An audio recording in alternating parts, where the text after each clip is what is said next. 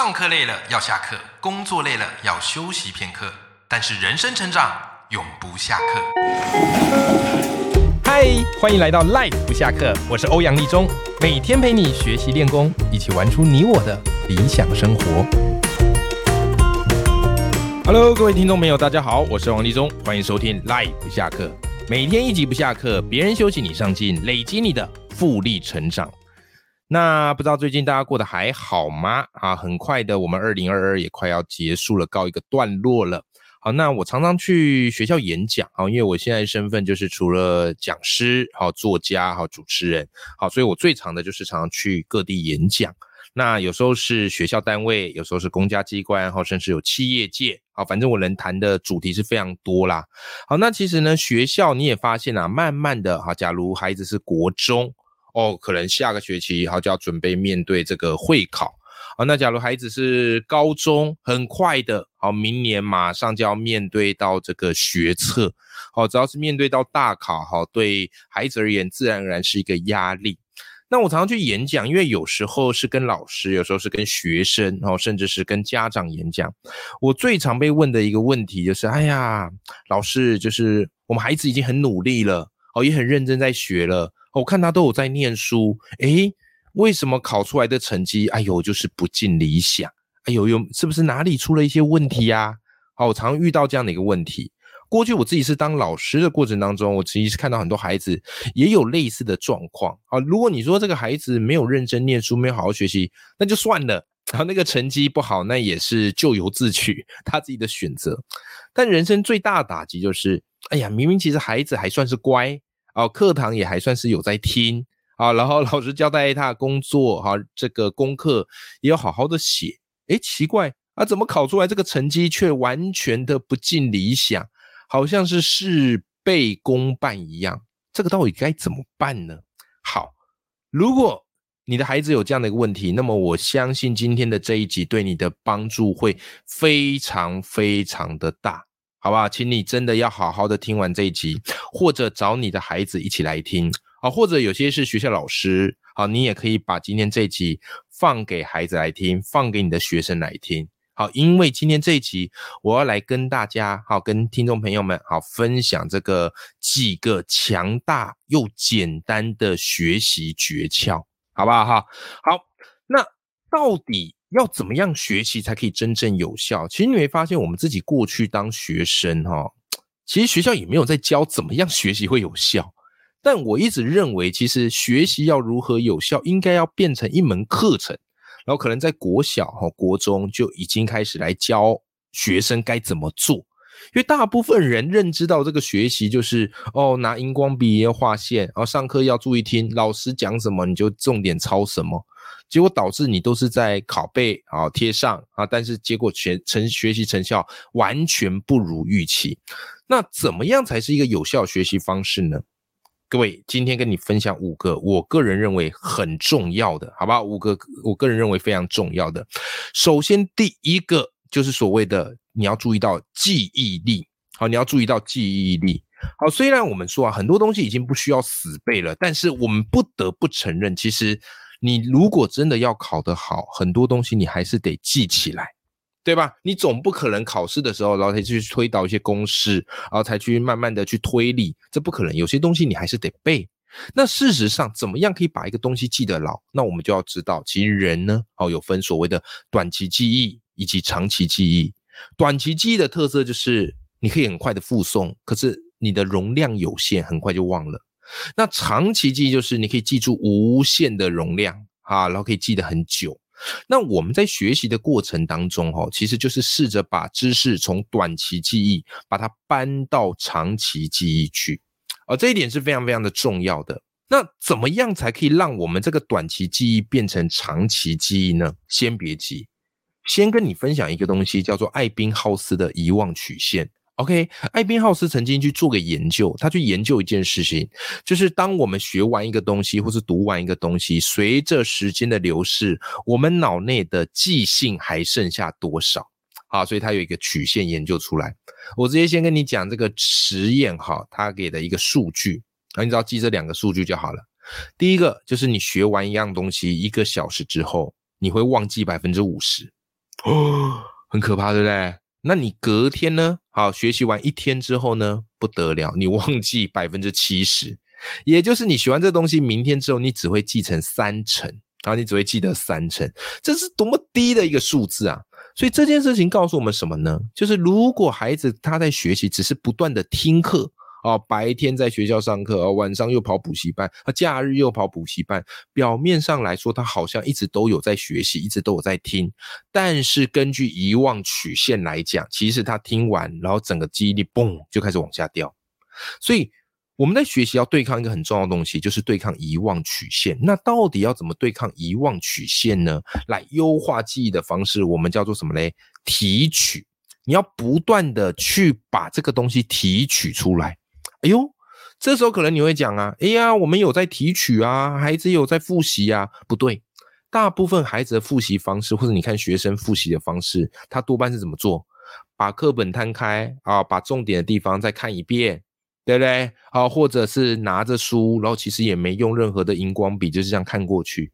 这个呢，其实叫做低效复习啊，就只是单纯看过去，假装有努力，但实际效果超差。那什么样才是真正好的提取的复习方式呢？关键就在于要请这个孩子学生把课本笔记全部盖起来，完全不能看，然后试着拿一张白纸，把他目前复习到的试着给他写下来。哦，你不用全部一字不漏的写，好，但是你就是要把它关键词努力的去回想，然后关键词写出来，这个叫做。高效的间隔式提取，OK，那你会发现哦，当孩子他一直这么做的时候，其实不是那么的容易。可是你会发现，如果他真的有这么做，哇，那个记性会变得更好。为什么呢？因为他在做这件事情的时候，其实就是把一个呃知识从遗忘的边缘努力的给他追回来。而这样的过程当中，其实会让孩子更加的对这个知识怎么样嘞？印象深刻，好不好？那所以呢，如果是做复习或是做提取的话，你也可以根据啊，根据这个实验研究啊，我们复习很多时候是久久复习一次，但其实复习是有一个间隔性的啊，是有个间隔性的。基本上你要把一个东西，把一个知识。好，把它变成从短期记忆到长期记忆，最好这个复习可以分到四次，然后中间要有间隔一定的时间。好，第一次的复习最好在学习的一天之后。啊，这个很简单，因为刚刚我们有讲到这个间隔，诶，呃，艾宾浩斯的遗忘曲线。那再来呢，第二次复习呢，最好在学习的七天之后。那第三次复习呢，最好在学习的十六天后。我们抓一个比较好记的数字，大概就是两个礼拜左右。那么第四次复习呢，最好在学习的三十五天后哦。我们抓一样，抓一个比较简单的数字，大概就是一个月左右。所以同样的一个内容，好，我们可以把它分四次复习：一天、一个礼拜、两个礼拜、一个月。你分四次这样去间隔提取复习，我跟你讲，能记住的几率就会大幅提升。好吧，好，这是先跟大家分享的第一个可以提高你学习效率的一个技巧。好，再来第二个技巧是什么呢？来，第二个技巧就是笔记，笔记还是笔记呀？为什么呢？我特别有感而发，因为你会发现呢，以前呐，好，手机还没那么发达，好，我们那个年代可能大家都是很认真做笔记的嘛。可你会发现哦，现在其实有时候，哎，老师整理完了。啊，或者是黑板都那个重点抄完了，有些学生他会直接拿手机拍下来，OK，然后他其实也没有抄，他就是拿手机把它拍下来，哇，那你这个拍下来，他就觉得好像会了，或有人会习惯哦，假设哦用电脑打字啊，把一字不漏打下来，可是呢，他们忽略了一件事情，就是根据研究显示哦，其实做笔记用手写笔记是完胜打字笔记。这很神奇，你手写笔记你没有办法一字不漏抄啊，可是你打字笔记你可以一字不漏抄啊。但为什么最后造出就出来的结果完全不一样呢？因为关键就在于一个学生他在做手写笔记的时候，他其实就是不断的在理解，而且他必须本身要去做一个筛选，因为他没有办法一字不漏的记。那这其实就是已经是一个知识在转述的过程了。可是如果是打字笔记，OK，那他就是下意识的，哈，就是一字不漏，哈，反射动作都把它打下来。他其实脑子是没有在思考的，那更不用说用手机拍照。好，所以第二个关键就是你要要求孩子要养成做笔记的习惯，好，又养成整理笔记的习惯。你看那个网络上不是几年前有一个非常红的，就是那个北医女的学霸笔记。有没有考上医科，然后把她的笔记怎么样嘞？好一个啊，拿出来兜售啊，贩卖，哇，就卖得非常好啊。所以你看，连学霸他们都知道说，哎，这个做笔记的能力很重要，不是只是画画线，因为只有真的去做笔记，那个知识才会转化成你自己的概念，好吧？好，这是第二个重点，就是一定要懂得手写笔记。好，再来第三个重点就叫做复习，复习。好那这个复习啊，当然学生孩子们都知道这个复习很重要，可是每个人对复习的诠释跟理解是完全不一样的。有些人或大多数的孩子，他这个复习的方式哦，就是一样啊，拿出这个测验本，然后看看自己错的有哪些啊，稍微瞄一下啊，或是再把重点看过去一下，对不对？但这个复习都不见得是最有效的。那怎么样有效复习呢？好，首先第一个。孩子可以怎么做？一定要先制定好一个复习的计划。有些人那个复习啊，可能他只复习自己擅长的科目啊，自己喜欢的科目啊。但是你知道，在考试当中这样做是没有效的，所以你一定要先去定一个好的复习计划。你宁可花百分之十的时间去做一个复习上的规划，然后就可以大幅的去提升你百分之九十的复习效率，好不好？好，这是个是第一个。好，再来第二个复习的概念是这样子的。其实你在复习的过程当中，有时候不要只看书，你要试着去描述，试着去讲，试着去讲，而且怎么讲？试着用自己的话来讲出一个概念，好不好？这个是很多人不会这么做的，但是它实验证明是有效的。因为这种方式呢，其实有另外一个别称，叫做费曼学习法。那费曼是非常知名的的科学家。对不对？那费曼学习法就是指，呃，当你在理解一个概念的时候，你可以试着用自己的话，然后把它讲给啊，你可以想象把它讲给一个完全不懂这个概念的人听，然后要讲到让他懂。那当你在描述的时候，你就会发现，哎，其实很多地方我不是那么的懂，我其实也不太知道自己在讲什么。好。当你有意识到这件事情的时候，再赶快回去翻课本，再赶快回去翻原书，来看看真实的状况到底是怎么样。就是在于你在讲述的时候，你才会意识到自己到底是不是真的能懂。好，这个就叫做费曼学习法。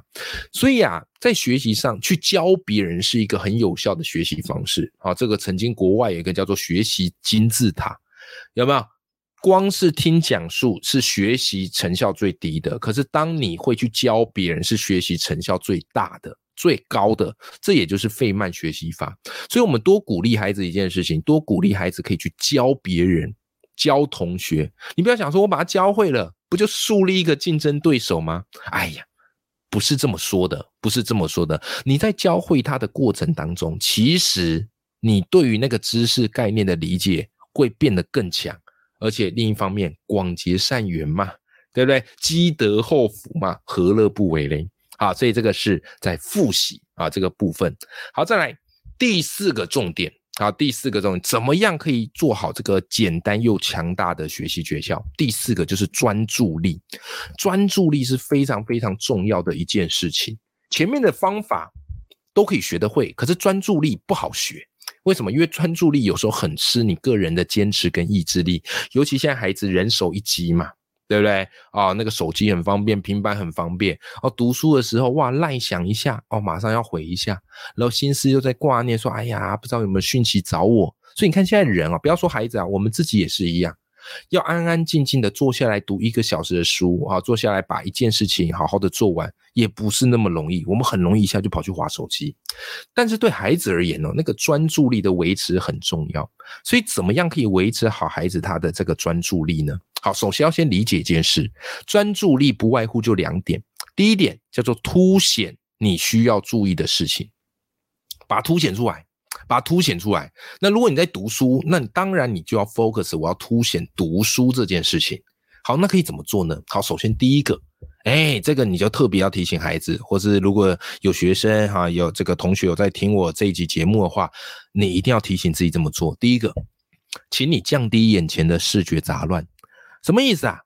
你会发现啊，有时候那个学生学习，在想说，哎，这个书桌都弄得乱乱的，然后其实也没什么空间读书，你知道吗？就是说，呃，一小角，然后可以放一本书，然后其他地方都杂物啊、零食啊什么的，对不对？我跟你讲。你一定要想办法先降低眼前视觉杂乱，把这些东西都清开，让你能够 focus 在你眼前读的这个书。那当然，这时候可能有人讲话了：“哎呀，欧阳，我听说啊，这个乱呐，代表你这个人有创造力。”OK，的确有这个科学研究。可是你要注意的一件事情是，读书需要有创造力吗？其实不需要。读书是一个知识的输入，这时候不是产出啊，创造力是产出才需要啊。你在读书，对不对？你再把它输入，你要创造力干什么呢？啊，所以呢，杂杂乱会带来创意啊，但是学习我们先重的是效率啊。啊，这第一个。好，再来第二个也是非常重要一件事情，就是不要觉得说你一定能够克制，不去按手机，不去看手，不去用手机，不可能的。你不要让自己陷入这样的一个天人交战和考验。好不好？所以会建议你的方式是，就是当你要读书的时候，请你把手机放在客厅啊，放在厨房，或是放在远离你读书的地方，让你看不到也碰不到，这样的一个专注力的模式可以维持的最好。为什么呢？因为当你啊，就算没用手机，你稍微瞄了一眼，有时候手机有讯息来，叮咚一下，或者亮了一下，你瞄了一眼，不好意思，你的专注力就跑掉，你要再把它抓回来，还要花两分钟以上。至少要花两分钟以上，这个专注力久了维持了，你就会进入到一股心流。可那个心流怎么样嘞？一跑掉，你要再把它拉回来就非常难了。好，这个就叫做凸显。那再来意志，所谓的意志就是要抑制住那些你不需要注注意的东西。好，要抑制住你不需要注意的东西。好，那我们可以怎么做呢？来。首先，第一个，千万不要一心二用。很多学员都有一个上课都有个习惯，你知道吗？国文课算数学啊，数学课背英文，英文课读国文。哦，他觉得自己这样很屌，对吗？啊，我可以一心两用，哎，对不对？好，同时学数学，同时学国文，同时学英文，同时学数学，有没有？但是其实你要知道，在大脑机制不存在所谓的一心二用。其实那那并不是一心二用，那个叫做来回切换。就跟你在电脑一样，我们电脑有时候会怎么样嘞？这个 A L T 加上 Tab 有没有？哈，两个这样子按，然后就可以切换，哈，切换切换。那这个只叫切换，这个并不代表你同时做啊，不是说你同时用 Word 档，同时做 P P T，不是啊，好，只是在做一个切换。可是这样的一个切换呢，其实反而会让你的注意力跟专注力跑掉，好，所以不存在一心二用这件事，好吧？好，然后嘞。再来，怎么样可以抑制呢？还有一个方法可以建议给大家，叫做番茄钟学习法或者工作法。这个番茄钟就是这样定，就是你专注学习二十五分钟，然后立刻休息五分钟，休息完后再马上专注二十五分钟。哦，事实上我自己现在也是用这样的一个番茄钟工作法。为什么？因为人要维持二十五分钟，其实是容易办得到的。二十五分钟是什么概念呢？就是它不会太短。然后它也可以帮助你进入到专注模式，啊，然后当二十五分钟，哎，时间到了，铃响了，你突然会发现，哎，你还有力气读啊，但这时候强迫自己休息一下，但也不要休息太久，五分钟，就是让自己来动一动啊，眼睛眨一眨，然后马上再进入到二十五分钟的学习，你会发现这样的做事或是读书，你完全不会累，因为当你正起劲的时候，强迫休息，然后马上回血，然后再回去专注的做事。好不好？好，这个就是所谓的专注力，好，提供给大家。好，专注力。好，最后一个叫做什么呢？最后一个叫做成长力。好，成长力什么意思啊？其实学习的方法，我一直强调是很简单，就是科学理论，然后研究出来就这些。刚刚前面的记忆力、笔记力、复习力也都教会你了。但是心态这种东西是很难教的，因为那个只能靠自己个人的领悟。好，你的心态、你的思维就决定你的一切。好不好？好，那所谓的成长，好，所谓的成长力代表什么呢？就是你要有一个成长型的思维，你要有一个成长型的思维。其实人的思维分成两种，一种叫做固定型思维，一种叫做成长型思维。所谓固定型思维，他就认为，好有固定型思维的学生就认为什么呢？啊，努力不重要啦，这个重点在智商啦。啊，他就是比我聪明呐，所以他比我行呐，对不对？啊，或者呢，呃，固定型的思维学生会告诉自己，哎呀，这事情我就不擅长嘛，有些是我擅长，但是有些是我就是学不会嘛，有没有？好，然后再来呢，他可能遇到一次失败，他就会觉得，哎呀，我就是不行啊，这个就不，我就做不到啊，那人怎么办？有没有？或者他看别人考得好，或看到别人成功，他就觉得自己被威胁。那事实上，这种就叫做固定型思维，就是他的成长幅度是很有限，因为他把自己框住了。可是我们要帮助孩子，要提醒孩子啊，干嘛？要建立一个成长型的思维。成长型思维人，他会告诉自己，透过不断努力，我其实可以做得到。就算这件事情很困难，但是我也想要再挑战一下。或者是我失败了，没关系嘛，失败又怎么样？对不对？我从中学到很多的经验，有没有？好像那个人家问说：“哎，爱迪生，你怎么？哎，那时候在发明灯泡的时候，人家问他说：‘哎，你怎么有办法忍受五千多次的失败？’就爱迪生说什么？他说：‘我没有失败五千多次啊，我只是找到五千种不可行的方法。’成长型思维，对不对？成长型思维的孩子看到别人成功，他不会嫉妒他，他不会满心只想干掉他，他会去想：哎，他怎么做到的？我想要从中从他身上再学一些经验。”好，所以这种心态面的东西是我们可以帮助孩子去建立的，好不好？有些家长就说：“哎呀，我孩子就是不行呐，我孩子就是笨呐。”哎，你都这样觉得，那他怎么可能会有成长的可能性呢？好的，今天跟大家分享好五个可以帮助孩子，或是你自己是学生的话啊，自己同学的话，你也可以直接用在自己身上。好，这五个简单又强大的学习诀窍：第一个记忆力，第二个笔记力。第三个复习力，第四个专注力，第五个成长力。好，但说实在，这些也不是我独创的，而是什么呢？而是我看了一门课程。啊，里面学来的这门课程是什么课程呢？跟大家分享推荐一下，它是由未来亲子学习平台啊所这个开设，然后呢由刘轩啊他所主讲的课程叫做不败学习力，学霸都在用的八大聪明读书法。好，刚刚我们只讲了其中五个里的一点点。你是不是就已经觉得非常好用了？好，那刘轩他本身呢是哈佛的心理学家，也是知名的作家，然后斜杠啊，然后开创了各式各样的事业，然后他的学习方法我觉得是非常非常有效的。好，他把他在哈佛好遇到的这些学霸，好，然后他们的一些学习的技巧都整合起来，把它变成一门课程。然后这门课程我觉得非常的实用，它不是只跟你谈理论，它还有告诉你具体的做法。然后以及练习这个方式，而且这门课程呢，总共有五十一堂课，好，每天只需要花十分钟，好，给孩子花十分钟学一个简单的学习技巧跟学习理论，然后这五十一堂课加起来合计超过两百七十分钟，超级超级划算的。好，我一直认为啊，学会如何学习是培养孩子。成功的一个很重要的关键，学习并不是说你坐在教室打开书本，然后开始考试就叫学习。没有，有些人终其一生都还不是很能够掌握学习的方法，可是偏偏学习又是我们人生当中多么重要的一个能力，好不好？那趁现在哈，它有一个早鸟的优惠价格，好，早鸟优惠价格，哇塞，四一折啊！好，比半价还便宜啊！原价是五千八，那优惠价是二三八零。那这个早鸟优惠呢，到十一月三十日为止，好不好？那我也会把这个课程的连接放在的节目资讯栏。好，这门课程我非常的推荐。我今天讲的内容就是这门课程里面我学到的一些学习的关键。好，相信这些方法，孩子学到了，对于他往后的学习自信会更加的坚定。